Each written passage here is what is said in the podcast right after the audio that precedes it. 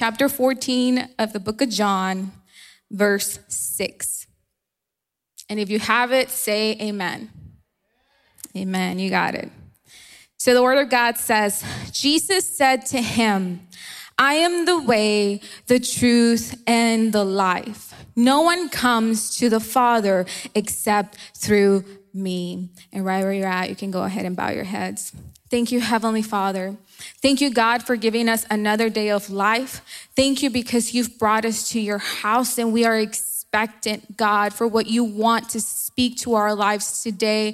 So we open up our minds and we open up our hearts, God. Remove any distractions, any attacks from the enemy, God. We renounce them in the mighty name of Jesus, God. And for your Holy Spirit to start moving freely within this place, God, because we've come seeking one thing and one thing only, and that is you, Lord. And so we give you glory, we give you the honor, God. Have your way in this service today. In your mighty name we pray. Amen and amen. And you can have your seat. In the past couple of days, there has been this talk about the metaverse. And if you're like me and you don't really like watching the news, well, you are in luck because you're about to hear what this is about today. And so USA Today published an article on this specific topic, and they explained that the metaverse is this. It's a combination of multiple elements of technology, including virtual reality, augmented reality, and video, where users live within a digital universe. Supporters of the metaverse envision its users working, playing, and staying connected with friends through everything from concerts and conferences to virtual trips around the world. And so I want you to think about this for a second. The world, the wealthiest people, owner of Facebook, owner of Microsoft, are now making claims of where they want to head in the future to the point that Facebook is no longer going to be called Facebook. They're changing their name to brand themselves according to this metaverse that they're all trying to get their hands into so that people can work, can live, and can travel all through technology. And so you might be asking yourself, well, Bonnie, what does that have to do with what you just read? And the Bible verse that you just read. And this is just proof to you that the world is in search of something, that the world is seeking something. And the one thing that they're focusing on right now and that they will continue to focus on for the next couple of years is advancing technology that quote unquote connects people, but in return is going to make people feel more alone than ever. And we've seen that through the pandemic when we had to stay home and we could only FaceTime our relatives and we can only log in online to come to church. But yet people felt more alone than ever. And the rates of depression are only skyrocketing. Their intent is to connect people, and their intent is to quote unquote provide this world where people can experience multiple things that maybe they wouldn't be able to in person. But that is where the world is headed. We see that there is a thirst and we see that there is a hunger, and they're trying to fill it with so many different things except God. And that is why the title of this message is called The Answer. There is a question that is continuously being propagated out there. And that question can sound differently in different cultures, but the answer to every single one of those questions is Jesus. That is the answer. And so today, God was telling me, Bonnie, in order for the world to know that I am the answer, my church needs to proclaim that I am the answer. In order for people to know that there is hope, that there is someone that can fulfill every single hole that's in their hearts, and that is Jesus, we need to proclaim that answer. And so God was saying, I think my church forgot that they have the answer. He's saying, I think my church forgot that they hold that answer. And so I want to dive into this verse. But before we get to the verse, I want to give you a couple of contexts. Because we cannot just read this verse and just take it as is. There is something that is happening and why this verse is said and why Jesus spoke these words. And it starts off all the way in chapter 13. And Jesus is preparing his disciples. He sits down with them. They have dinner. He washes their feet and he's starting to explain to them, Hey, y'all, I'm only going to be here for a little while longer, but my time is coming. My time is coming when I'm going to depart. And so he's preparing his disciples for that departure. And when he starts talking about going somewhere, there's a couple of disciples that ask him, Jesus, where are you going? And the first one, as always, is Peter. Peter always has to talk. He's like, Lord, where is it that you are going? And Jesus answers him, Where I'm going, you cannot go yet, but you will be able to later on. And Peter's like, Lord, I'm gonna lay down my life for you. I will go. I wanna follow you now. I will lay down my life for you, Lord. And Jesus is so sovereign. He tells Peter, He's like, I appreciate your commitment. And I'm paraphrasing, this is Bonnie's translation. I appreciate your commitment. But let me tell you this you're gonna deny me in a couple of days. It's all right. It's okay that you're committing and that you're speaking this commitment and declaring it to me, but you're gonna deny me. And then he continues to talk, and I want you to open up your Bibles in the beginning of chapter 14. He says, Let not your heart be troubled. He's talking to his disciples. Let not your heart be troubled. You believe in God, believe also in me. He says, In my father's house are many mansions. If it were not so, I would have told you. I go to prepare a place for you. And if I go and prepare a place for you, I will come again and receive you to myself, that where I am, there you may be also. And where I go, you know, and the way you know. And then another disciple starts to ask, Well, you're talking about this way, you're talking about you're leaving. So Thomas says, Lord, we do not know where you're going. And how can we know the way? And that is where Jesus states this strong statement is one of his great statements of I am, where he refers to himself as I am. And I want to read that verse again. It says, Jesus answered to Thomas's question. He says, I am the way and the truth and the life.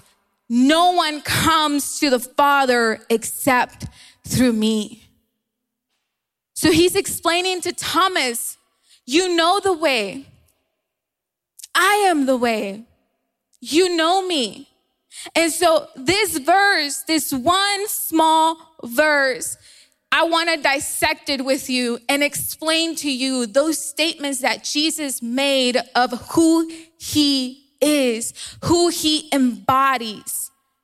And so Jesus identifies himself in three ways. He says, I am the way, I am the truth, and I am the life.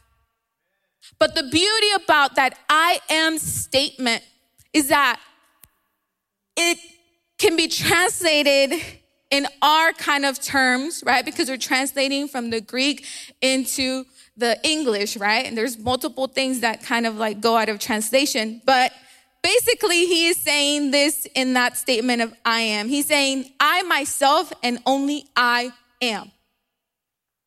That is like a long, complicated way of saying I am. But that is how many times he is asserting his identity and claiming that title, I am. That is who God is and what Jesus was trying to assert to his disciples. So the first thing that he asserts himself as is, I am the way, which is in the Greek, just translates to road. And a way or a road provides access, right? If you're trying to travel, and some around this year, last year, I traveled to Colorado for the first time. First time I left Texas in an airplane, not driving, because I've driven to like Georgia, um, just a long drive, by the way. So this time I was like, no, I want to find a plane and I'm gonna go. I was like, okay, great. So I booked this Airbnb, shout out to Airbnb. They have so many different beautiful places. And I'm a nature girl at heart. And so I was like, okay, I need a cabin. Like, I need something that's not Houston. I don't need streets. I don't need lights. I don't need like none of that. I need nature. So I was the one in charge of like planning like the place where we're gonna stay because I went with a friend of mine. And I was like, okay, I found this really cute apartment on in Golden Golden Gate State Park inside Colorado. And Golden, Colorado is like a little country town. It's really beautiful. Um, but it's inside the state park and it's on the side of a mountain. Beautiful. I totally recommend it. If you want me to send you the link, I'll send you the link. But to get there, it was tricky. One, I've never driven in snow or ice, right? We don't get that down here in Texas. If we do, we stay home. We're like, we're not driving because we don't have tires that, you know, deal with the ice and all of that, right? We don't, we don't have the people putting salt on the roads like how they do up there. So the road, the access road to get to this beautiful little cabin apartment on the mountain was like this. That's how steep it was. Like almost like a vertical line or horizontal line, whichever one. You get, you get what I'm trying to say. It was like this, okay? So me and my friend, we rented a four by four car because that's what the guy said. He's like, you're gonna make it if you just rent a four by four car. We're like, okay, great, we could do this. We could do this. We got it. Two women out there. We got stuck so many times because that access road was just not an access road. I was like, why are you gonna call it an access road if people can't really access the cabin through this road? But that is how Jesus is referring himself to. He's saying, I am the road that gives you access. There isn't multiple roads to get to where you want to go, to get to my father's house. There's only one road. That is him. There isn't multiple ways to get there. There's only one road. And that is how Jesus describes himself. Ephesians 2:18 says, "For through him, and that him is Jesus, for through him we both have access to the Father by one spirit." That is what Paul is declaring to the church in Ephesus. It is through Jesus that you have access. That road is what gives you access to something. And that something is salvation. That something, that place that you want to access is salvation. And the only way that you can access that salvation is through Jesus. And our salvation, our home, it's in the Father's house. That is where Jesus was saying that he was going. He says, I am going to my Father's house. And in my Father's house, there's many mansions. I'm going to prepare a place for you because it's only through me, it was only through Jesus that you can have access to that place. And so God is saying, Has my church forgotten the way?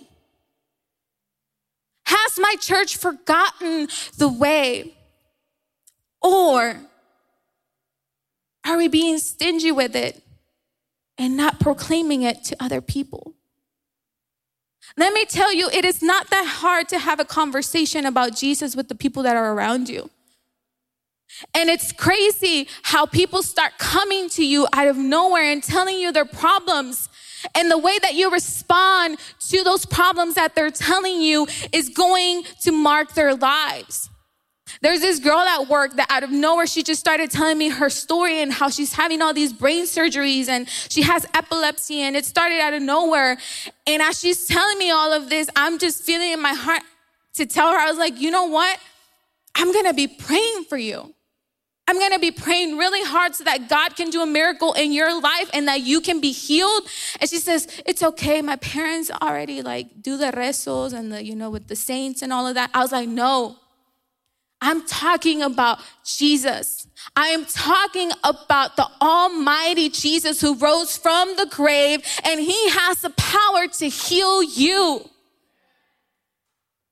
It is not that hard for us to proclaim who Jesus is, that road, that way, that access to salvation. It is not that hard, but his church has decided to remain silent. His church has decided to stay with the information and the knowledge that we've been so graciously given. You see, the exclusive nature of the only path to salvation is expressed in these mighty, strong words I am the way. And maybe you're like, Bonnie, already knew that. Bonnie, already knew that I have access to salvation through Jesus. Okay, if you know, who are you sharing that with? Because sometimes people, when they find the best Airbnbs and the best places to visit, they decide to keep all that knowledge to themselves. But there's so many accounts on TikTok now that they're like, hey, go here, go here, go here. And they're telling you exactly how to do it. And if people are so willing to like do that for a vacation place and a rental place, why are we not willing to do that for Jesus? Why are we not willing to do that so that people can have access to salvation? Why are we staying with it and keeping it to ourselves? You see, the starting point in understanding that He is the only road to the Father, to our real home, which is heaven. He is that access point to salvation. There is no other way, but He is also truth. And that is the second thing that I want to talk to you about. And one thing that is so concerning and so sad is that in our current society, truth is circumstantial. Truth is circumstantial. And what do I mean by that? Have you ever heard of the phrase, speak your truth? That's being propagated everywhere. And at my workplace, we tend to have these like restorative circle kind of like things. We sit in a circle and they ask us, you know, questions that are about things that are happening out there in the world. And they always say this to start off the circle. They always say, speak your truth. Speak your truth. My truth is different from Christy's truth because it's based on my experiences, it's based on my perspective and how I see the world, it's based on me, an imperfect being. And that is what the world is propagating out there. It is saying, speak your truth. You can only speak from your experiences, you can only speak what you know. And if you try to speak any other type of truth, people get offended. But that is one of the biggest lies that the enemy wants for the people in this world to continue using, to only use their truth to speak. Because it's not what I know that causes chains to break. It is not what I know that causes people to rise up from the dead. It is not what I know that changes lives. It is God's truth that does that. It is His truth that we need to proclaim. But the world wants you to stay within that phrase and only speak your truth.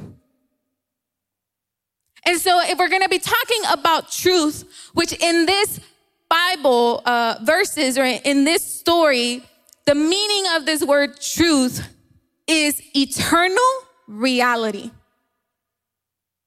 That is what that word truth means. It's an eternal reality.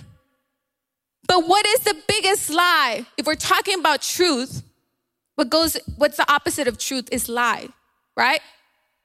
What's one of the biggest lies that the world is constantly also speaking about and saying throughout social media, throughout news, throughout self help books and everything? They tell you, do what makes you happy. That it's too, too uh, late in the world, or maybe you're like 30 and, and, and don't worry about what everybody else is doing. Do what makes you happy. If what makes you happy is traveling the world, go travel. If what makes you happy is quitting your job and like doing something else that's different, do that because do what makes you happy. That is a lie that is continuously being propagated out there that can tie in to that other phrase of speaking your truth and only from your experiences.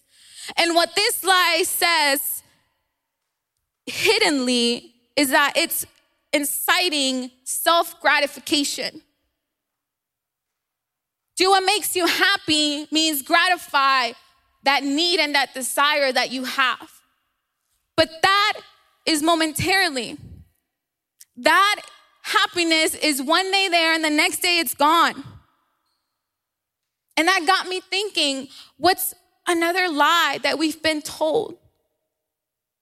And it took me to the beginning of our story as mankind the story of Adam and Eve, and how the devil incited his way into Eve's mind and started with one question Did God really say? And instilled doubt in the truth that God had already spoken to Adam and Eve, an eternal reality, that it was a fact that if they ate from that tree, that they would die. But they chose to self gratify and do what made them happy in that moment, which was eating of the fruit that seemed pleasing, because what was pleasing was not the fruit itself, but was the thought of being like God. Because they didn't already realize that they were already like God. God had already made them in his image, and he had already given them authority over the Garden of Eden. Their assignment was to take care of it. They were already like God. But they believed the lie and then decided to self gratify. And that is what we're constantly being exposed to because the truth in our current society is circumstantial. And we're continuously believing the lies that are out there. But it's so interesting how in God's word, we're able to find key things about himself that can open our eyes. So I want you to go to John chapter 1, verse 14. And this verse says, The Word, now I'm going to read that again. The Word became flesh and made his dwelling among us. We have seen his glory, the glory of the one and only Son who came from the Father, full of grace and truth. That is how Jesus is described entering this world. He says he came full of something. He came full of grace, full of mercy, full of that gift that we did not deserve at all, but he also came full of truth. An eternal reality that is unchanging by circumstances. What's happening out there in the world that will never change the truth of God because God says, be joy, take heart. You have hope in me. You can have joy in me. If your circumstances around you are not good, if the world is falling apart, take heart. You have hope in me. That is a truth that is not shaken, that is not moving by circumstances. And that is the truth that Jesus came full of when he entered this world. You see, that truth changes lives. That truth and that eternal reality is a source that we can go to, that we can lean on, that we can depend on, that you and I can base our entire existence on. If we want to be grounded on anything, let it be that truth. But the beautiful thing about God's truth and what he came full of is the fact that it is also a weapon that we can use. It is not only something that we can base our life off of, it is a weapon that we can use. Because let me tell you, when you start speaking God's truth, things happen. Things happen in the unseen. Chains are broken. People are set free. Lives are changed. When you start declaring God's truth, that is what happens. But what is happening now is that the church is asleep. And the church is apathetic about God's truth. And it's sad because we see how bad the world is out there, but we decide to stay with the answer. We decide to keep the answer to ourselves when Jesus is declaring all of these three attributes about himself being the way, being the truth, and being the life. We choose to stay with that. We don't want to propagate that out there. When we see that there is a world that is in desperate need of that truth, we choose to stay quiet. And that is the weapon that the enemy uses. Keep your mouth shut, is what he says. They're going to laugh at you. They're going to probably not talk to you anymore. They're going to label you as a radical person because he knows the power that God's truth has. And so he wants to keep his church quiet. He wants to keep his church silent.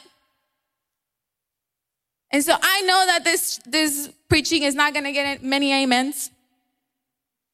And I'm not speaking about this in order to get any amens. I'm speaking about this because God wants to wake up his church to a reality. That everything that is going on out there and what I just explained to you, I was amazed in hearing that. Part of it is my fault because I don't really watch the news, but there's so much stuff that goes on in the news, I don't even know what to believe anymore. But how Facebook and Microsoft are trying to dive into this metaverse and how people are going to end up feeling even more isolated. And I can't help but think, how is this gonna affect Lucas, my nephew, who's only two years old, who already at two years old knows how to work an iPad? All they know is that technology. And I'm scared for him and what this world is going to come and turn into. But I can rest assured that he was made for such a time as this. He was brought into the world for such a time as this, that his generation has a specific godly purpose, and I can hold fast to that promise. I can hold fast to that truth. So, in the moments when my heart starts to worry, and in the moments when my heart starts to feel anxiety over all of the th- these things that are happening, I can rest assured in God's truth. That is the power of God's truth. You see, but it's not only in Him that we're able to have that access to salvation and have eternal transcending truth that is not shaken, but there's also one last thing that we can find in Him, and that is life. He says, I am the life. And this word life in the Greek means source of eternity. We think so much about the now and what's immediate and what we can have in these moments. But are we ever thinking about our afterlife? Where are we going to spend eternity in? And I'm not saying this to scare you. I'm not saying this to frighten you. I am saying this because that's a reality, whether you want to acknowledge it or not. That's my reality, that's your reality. There is an afterlife. There is a place, two places. One, that the road has already been stated Jesus. Jesus is the road, the access to that afterlife, eternal life in heaven. See, there's so many people out there that are going to give you many different options on how to have a good quote unquote afterlife. And there's so many different cultures that have their own story of what heaven is like. But they choose those easy ways out because they think that living a life that is pleasing to God is something that keeps them from having fun. And that it's too hard. It's too many things that I gotta do, too many things that I have to give up. But when we start seeing Jesus and that access as checklists of things that we can and cannot do, then we've missed the point. Because Jesus is not, that access road is not a checklist. It is not something that we can just check off. I went to church, I raised my hands, I tied it, I, I went back home. It is not that type of checklist. Jesus is a person whom we choose to have an intimate relationship with. And it's through that intimate relationship with that we start to be changed and that we start being transformed. And the things that we wanted to do before, we choose not to do anymore. And I think a lot of you do not know a part of my testimony, but I was a gangster, weed smoking, pop, pill popping teenager. I attempted suicide three times because I was depressed. And everything that I did, the smoking weed, the hanging out with the gangs that were quote unquote your family, did not satisfy anything within my heart. And so the fact that I'm standing here before you today, preaching and speaking God's truth, is a testament to what having a relationship with God does to your life. This is not for me, this is for Him. And so, as a young person, I can tell, well, not so young because, you know, I'm getting to my 30s now, but as a young person, I can tell you that I've never, ever found a love that has been able to satisfy the thirst within my heart and the thirst within my soul. Never. Because I've tried it all. And nothing was able, ever able to satisfy that. Is that that is what having a relationship with God does to you.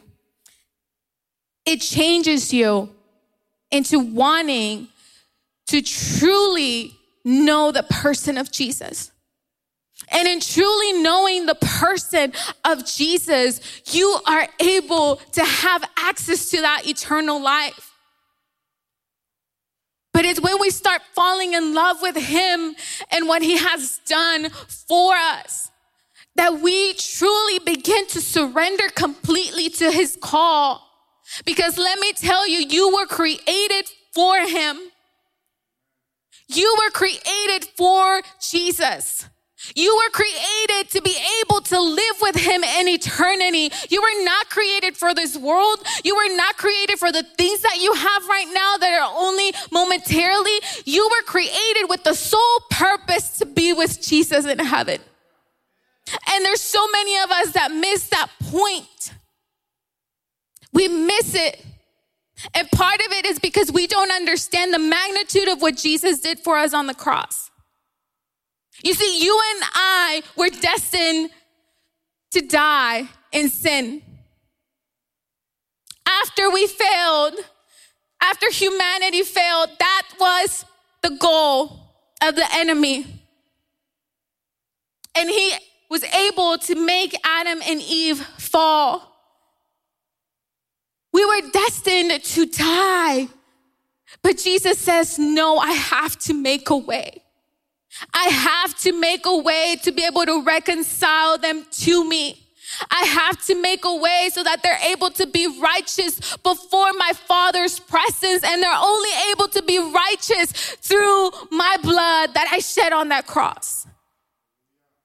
When we understand where our life was headed before Jesus, when we understand where our life was headed before Jesus, there's no way, there is no way that you will ignore everything else that I just talked about. When you understand that the only thing that you can be is grateful and is thankful and be able to worship him and give him your life because you understand what he saved you from. You understand the magnitude of that sacrifice. And so, verse uh, in chapter one of John, verse four, it also states, "In him was life, and that life was the light of all mankind." In him we have life, and that life was able to bring us out of the darkness that we were in. It is through him that we have access to that salvation. And it is through him that we have a source of truth that we can depend on and that we can lean on. And it is through him that we have access to eternal life. An eternal life that is freely given to us if we only take the right road, which is having a relationship with Jesus. And so all of these three things are what Jesus embodies himself as. This is what he lives, leaves his disciples with. He says, I am the way, the truth, and the life.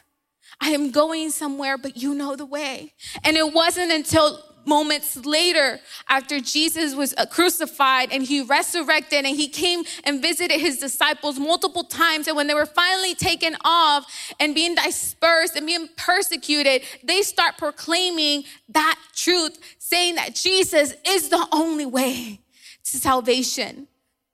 They weren't able to understand in this very moment, but they understood it later on.